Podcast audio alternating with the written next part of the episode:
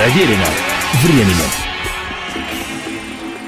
Приветствую всех, я Олег Челап, это программа «Проверено временем». Это очередная часть повествования из цикла «12 лет чистого золота. Вершина британского хит-парада альбомов с 1963 по 1975 годы». Сегодня продолжаем рассматривать вслух эпоху великих свершений рок-н-ролла. Прошлая программа завершилась на том, что вышедший 4 декабря 1964 года битловский альбом «Beatles for Sale» уже 19 декабря возглавил национальный хит-парад альбомов Британии и находился на первом месте 7 недель, до начала февраля 1965 года.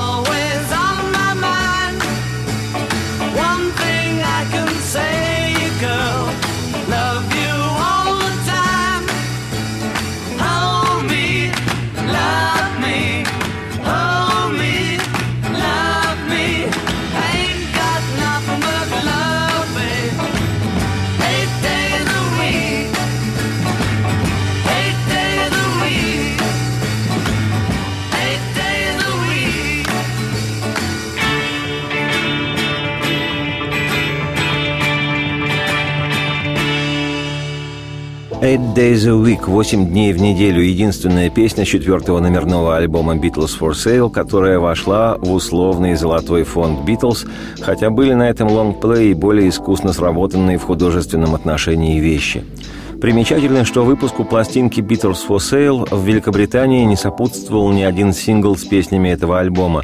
И тем не менее, только в первые две недели после выхода диск разошелся в Соединенном Королевстве в количестве 750 тысяч экземпляров. Ну и еще напомню, что предшественником пластинки «Beatles for Sale» в качестве лидера альбомов национального хит-парада в Британии являлся предыдущий, третий альбом тех же самых «Битлз», их искрометная пластинка «A Hard Day's Night» – «Вечер трудного дня», которая летом 64-го вышла сразу после премьеры одноименного фильма с участием музыкантов и возглавила хит-парад альбомов 25 июля. «A Hard Day's Night» оставался номером один долгие 21 неделю, почти 5 месяцев, пока его не сместил забравшийся на вершину «Beatles for Sale», что называется «пока не позовут к завтраку». Впрочем, о пластинке «Beatles for Sale» еще пойдет речь в сегодняшнем повествовании, поскольку, опустившись в феврале на вторую строчку после семи недель абсолютного лидерства, этот альбом обещал вернуться на первую позицию. А уступил первое место альбом «Beatles for Sale» наглому последователю первого лонгплея группы Rolling Stones, альбому «Rolling Stones No. 2», то есть «Rolling Stones номер два».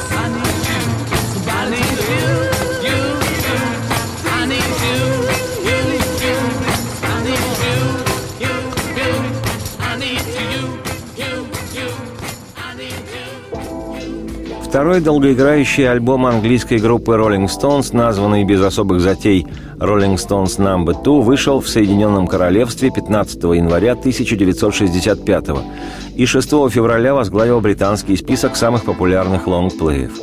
Менее энергичный, нежели его предшественник, который, напомню, в 1964 году провел 12 недель на вершине британского чарта альбомов, диск Rolling Stones No. 2, тем не менее, выглядит более выверенным и продуманным – если дебютную свою пластинку Stones записали в два захода, то над вторым альбомом группа работала более продолжительное время и более осмысленно в отношении выбора материала, и притом значительно расширив географию студии звукозаписи. Для диска Rolling Stones No. 2 музыканты Брайан Джонс, Мик Джаггер, Кейт Ричардс, Чарли Уотс и Билл Уайман, подгоняемые своим менеджером Эндрю Олдемом, записывали песни в Лондоне, Чикаго и Лос-Анджелесе – к слову сказать, Битлз практически не записывались вне пределов Англии. Я уже об этом как-то рассказывал. Не считая записей, сделанных в Германии с певцом Тони Шриданом еще в пору безвестности и единичного случая уже в статусе европейских знаменитостей, когда в 1964 году во время гастролей во Франции Битлз записали в Париже рабочие дубли песни «Can't Buy Me Love» и немецкоязычные версии хитов «She Loves You» и «I Want to Hold Your Hand», не считая этого, все остальное наследие Битлз было записано в лондонских студиях. А вот Роллинг Стоунс уже для второго своего альбома записывали песни в самых разных местах, в том числе и в престижных американских студиях. Причин тому было несколько, и одна из них та, что Стоунс по-прежнему не записывали своих песен, точнее, почти не записывали – Смастеренная волевым решением менеджера Стоунс Олдема по подобию битловской сверхуспешной творческой спайки Леннон Маккартни авторское содружество Джаггер Ричардс еще только обозначалось. Какие-то робкие песни-ростки от Мика и Кейта хоть уже и проклевывались, но все больше чахлые – так что назвать этот дуэт действительно авторским тандемом, создающим явные хиты, в конце 64-го, начале 65-го еще язык не поворачивался. Поэтому Стоунс рыли землю как кабан в поисках не сильно растиражированных ритм-блюзовых номеров американских музыкантов, дабы записать на них свои кавер-версии – Кстати, многие британские группы в поисках своего пути к успеху занимались тем же, потому что глубоко ошибочно расхожее мнение, что песни делаются в три прихлопа, два притопа, практически из воздуха, да к тому же кем угодно.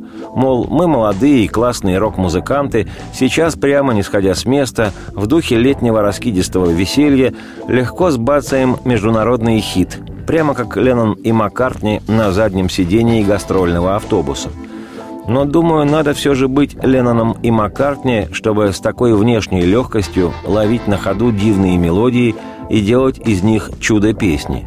Вот у Джаггера и Ричардса на раз такое не получалось. Или, может, у Стоунс просто не было тогда своего гастрольного автобуса, и группа передвигалась на дрезине, мечтая о скоростном аэромобиле с крыльями и подвесным мотором, как в песне Чака Берри, на котором их никто не догонит. Я купил на заказ сделанный новый аэромобиль. Это был с подвесным мотором «Летающий дьявол». И крылья его выдвигались. Нажми на кнопку, услышишь, как он поет. И теперь тебе меня не поймать. Нет, детка, тебе не поймать меня, потому как если ты подберешься уж слишком близко, я, знаешь, умчу, как прохладный бриз. И тебе меня не настичь. You can't catch me.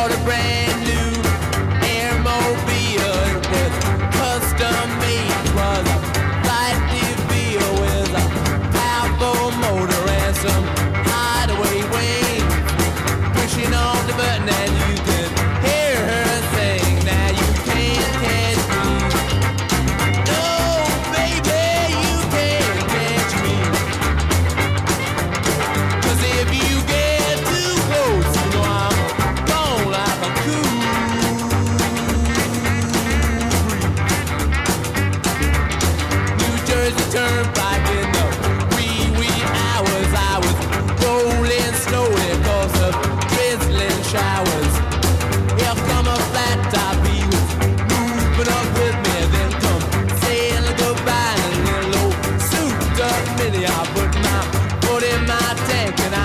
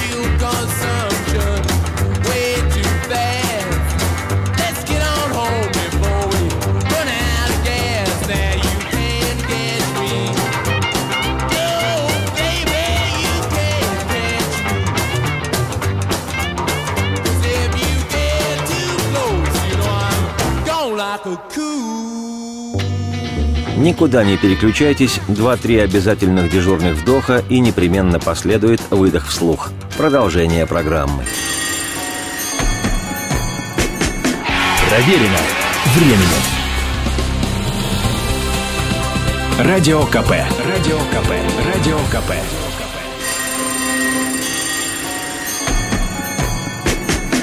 Проверено временем.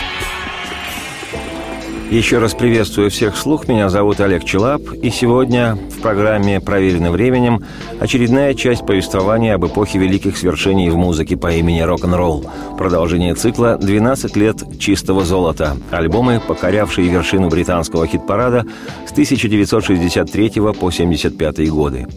Как я уже отмечал, с самого начала работы с Rolling Stones менеджер группы Эндрю Олдем планомерно держал курс на создание имиджа своих подопечных в ключе «Анти-Битлз».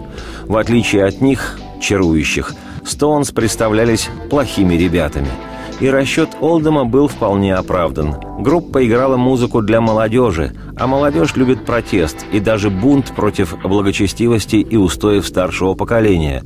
Так что давайте, парни, играйте громче, грязнее, ведите себя развязнее, и слава придет. Молодняк в такой нахрап въедет. Как в замечательном отечественном фильме «Человек с бульвара Капуцинов» призывно произнес алчный антигерой актера Альберта Филозова «Мистер Секонд», «Парни, кончайте эти сопли! Вас ждет вторая серия!» Вот «Роллинг Стоунсы» стали для молодежной аудитории сначала Британии, а далее везде той самой второй серией. И альбом «Rolling Stones No. 2» лишь закреплял такое положение вещей – как говаривал Пол Маккартни, людям нравится свирепый слон. В этом случае в классной, пересыпанной пряным юмором и здоровым цинизмом песни Джерри Либера и Джерри Батлера «Down Home Girl» «Простушка» или в данном контексте «Ну ты простая» поклонникам нравилась хамская улыбка Джаггера. «Боже, клянусь, твои духи были сделаны из недозрелой репы, и всякий раз целую тебя», я чувствую, девочка, вкус свинины с бобами. И даже при том, что ты носишь обувь, как горожанка, на каблуках на высоких, я по гигантским твоим шагам сразу могу сказать, ты ходила всегда лишь по хлопковым, по полям. О, ты такая простая. И всякий раз, когда ты забавляешься, у меня останавливается дыхание. Каждый раз, когда движешься так, впору мне падать ниц и молиться – Разве не знаешь, что одежда твоя пошита из стекловолокна? И всякий раз, когда ты движешься так, мне впору идти на воскресную мессу. О, ты такая простая, такая простая.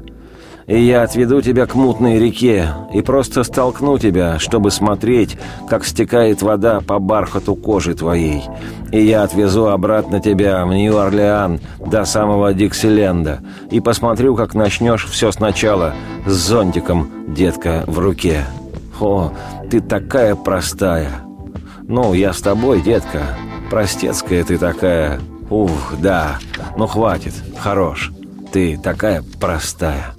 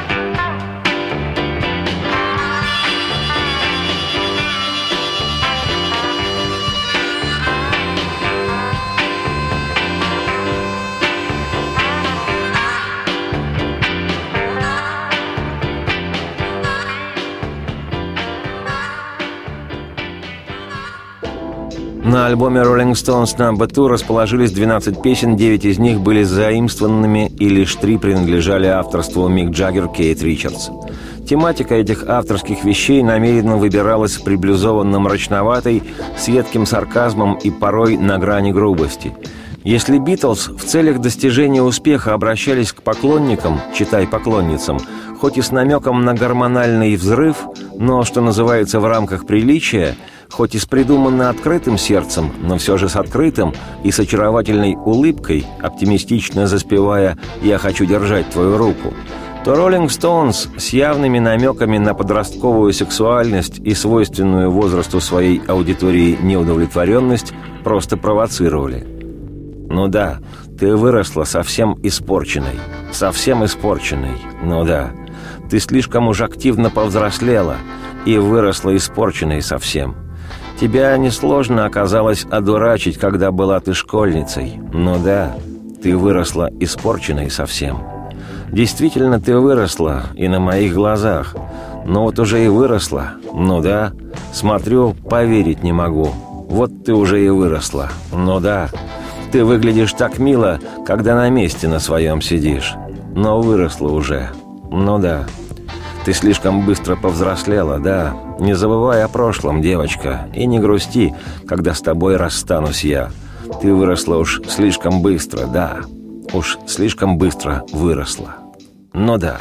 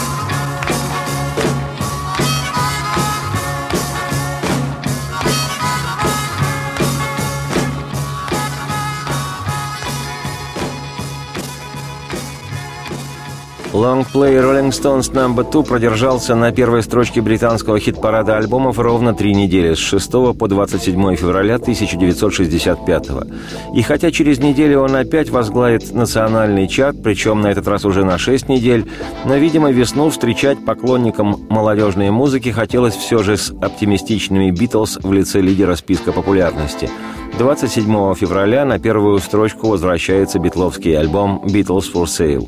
Тоже, кстати, не самый веселый из альбомов квартета, лонгплей этот, тем не менее, предложил поклонникам изрядную долю оптимизма. Одна из песен оттуда – любовная на две с половиной минуты сага от Леннона и Маккартни «What you doing?» – «Что ты делаешь со мной?» Вещь для битловской истории не знаковая, но запоминающаяся. Это типичный такой маккартневский номер, по сути своей никакой, но вполне себе симпатичный. Песня запоминается вступлением на барабанах, гитарным ходом и выкриком полом слова «Look». «Look, what you doing?» «Посмотри, что ты творишь со мной. Мне грустно и одиноко. Это уж слишком. И кого спросить, как не тебя? Что ты делаешь?» Или, говоря по-русски, «Ты что творишь?» What are you doing?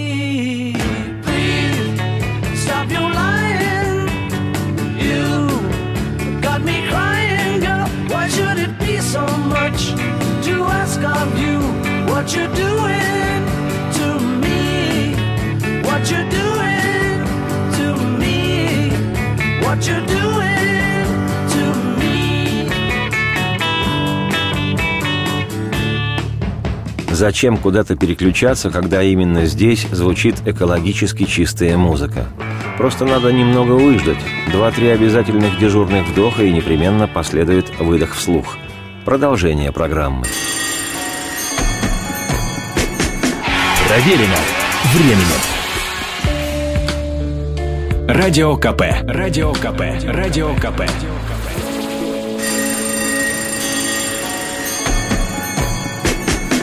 Проверено временем. Меня зовут Олег Челап. Еще раз приветствую всех. Программа «Проверенным временем». И сегодня очередная часть повествования об эпохе великих свершений в музыке по имени рок-н-ролл. Продолжение цикла «12 лет чистого золота». Альбомы, покорявшие вершину британского хит-парада с 1963 по 1975 годы. Возвращение на первую позицию в национальном хит-параде альбома «Beatles for Sale» случилось ненадолго, всего на неделю. Но здесь мне хочется немного задержаться. «Битлз» того стоит. При всем моем безграничном уважении к стойкости и долголетию The Rolling Stones, при искреннем восхищении их самыми лучшими работами, коих надо отдать должное, у роллингов в дискографии немало, и дай им бог еще дышать вслух, при всем отклике моего организма на музыкальную первооснову Rolling Stones «Черный блюз», при всем при том, Битлз музыкальней, разнообразней, интересней, и есть в них то, чего нет больше ни в ком – магия великого и совершенного целого. Не четырех отдельно взятых вещей, а именно что целого. Целого космоса, Вселенной, через которую музыка Битлз струится. И нужно быть абсолютным дуболомом, чтобы с этим спорить. Пардон, никого не хотел обидеть. К моменту записи материала для четвертого альбома «Beatles for Sale» музыканты уже почувствовали некую творческую свободу. И для «Beatles for Sale» были записаны несколько вещей уже не так, чтобы совсем для тинейджеров-подростков. В частности, превосходная ленноновская «Babies in Black» «Детка в черном». Пол Маккартни, вспоминая запись альбома «Beatles for Sale», говорил буквально следующее, цитирую – мы чувствовали себя все более свободно. Мы стали собой, перестали думать о том, как угодить девушкам и заработать денег, как было еще год или два назад, когда мы писали все эти «From me to you», «Thank you, girl» и «Peace, I love you». Песню же «Babies in Black» мы записали потому, что нам нравился темп вальса. Мы часто играли «If you gotta make a fool of somebody» классную блюзовую вещь на три четверти. Другие группы замечали это и говорили «Черт, вы играете песню на три четверти». Это всегда отличало нас. К тому же нам с Джоном всегда хотелось написать что-нибудь блюзовое, грустное, что-нибудь серьезное, а не еще одну песенку для подростков. В черном означало «в трауре». А еще черный – наш любимый цвет.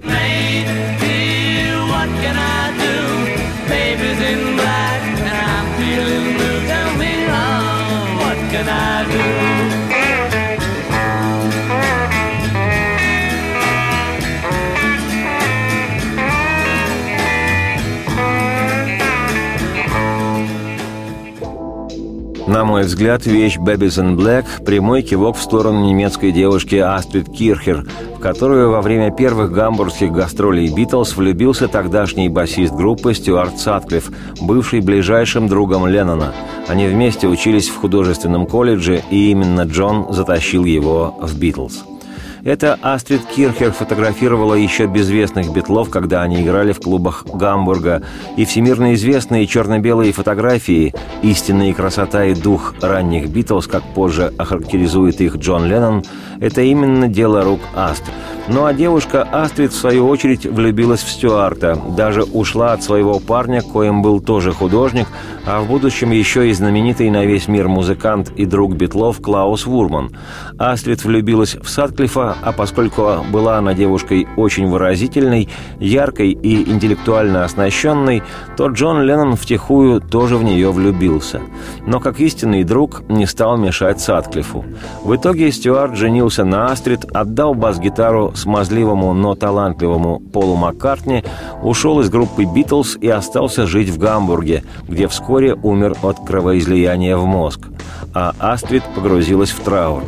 И анализируя текст ленноновской песни «Babies in Black» «Детка в черном», приходишь к мысли, что посвящена песня той самой немецкой девушке Астрид – Буду горд и рад, если подобная информация по поводу вещи Babies in Black где-то обнародована, и я не ошибся, дойдя до этого, что называется, своим умом.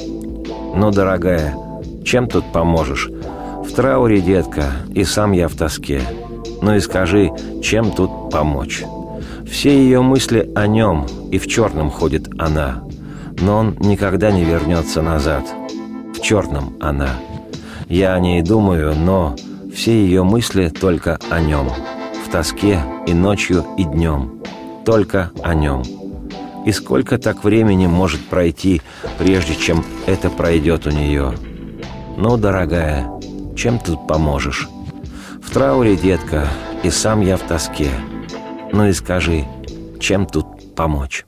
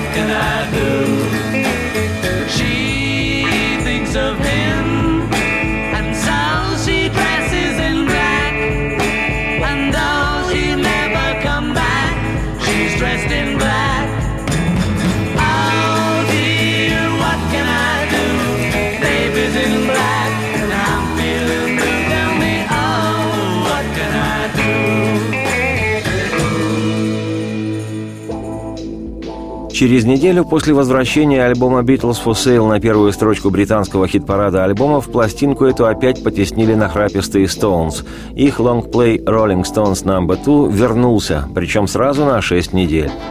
Оформление конверта альбома Rolling Stones No. 2 было выдержано в таких же мрачных тонах, как и дизайн дебютной пластинки роллингов. Не то, что никто из музыкантов не позволил себе подобие улыбки, а выглядел еще более наждачно. В технике полутени снятые лица роллингов выражали настороженность и одновременно решительность. С такими лучше не шутить и вообще не заговаривать. Могут быть неприятности. Одним словом, как сейчас выражается молодежь, жесткач. Понятно, что немалой части тинейджеров такое могло понравиться, и даже больше, чем симпатичные «Битлз». Кроме того, как и на дебютном альбоме на конверте этой пластинки в ее британской, не штатовской версии намеренно не было указано название группы.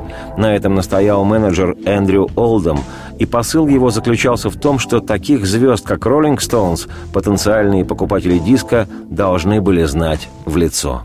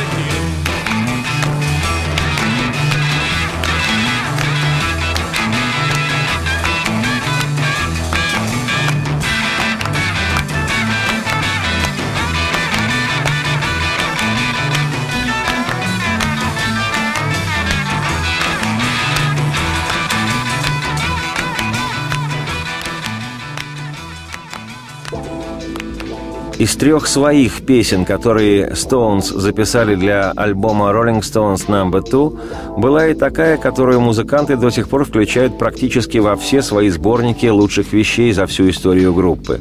Это детище Джаггера Ричардса «Off the Hook». В данном контексте я бы перевел «с рычага», Упругая вещь эта содержит мелодический намек на подаренную годом ранее Роллингом, Джоном Ленноном и Полом Маккартни песни «I wanna be your man» «Хочу быть твоим мужчиной». А в тексте, вопреки привычному, свойственному Роллинг Стоунс налету цинизма, возникла неожиданная юношеская лирика о любовных переживаниях. Но в целом песня – явная удача творческого союза Мика и Кейта. Сидел допоздна в спальне своей прошлой ночью – улегся в постель и выключил свет. Решил позвонить моей детке по телефону, но там было занято, короткие только гудки. Трубка снята с рычага. Трубка снята. Болтая так долго, она огорчает меня. «Ну почему ты столько болтаешь? Ну, может быть, она спит, а может, больна? Отключен телефон или же счет не оплачен? Трубка снята с рычага. Трубка снята». Не хочу ее видеть, боюсь узнать то, чего не хочу. Мне надоело ей позволять все время меня огорчать. Снова улегся в постель, стал свою книжку читать. Трубку свою с аппарата снимаю, занято там. Трубка снята с рычага. Как я уже говорил, альбом Rolling Stones No. 2 пробудет на вершине хит-парада Соединенного Королевства 6 недель, до 17 апреля, когда компанию пластинкам Beatles и Rolling Stones составит альбом американского музыканта Боба Дилана. Впрочем, об этом уже не сегодня. В ближайшее время я, Олег Челап, автор и ведущий программы «Проверенным временем», опять приглашу всех к своей подзорной трубе калейдоскопу. Продолжим рассматривать вслух вершину британского хит-парада альбомов в период с 1963 по 1975 годы. То был период зарождения и расцвета великой музыки, которая поразила и обрадовала мир. Радости вам вслух и солнца в окна, и процветайте.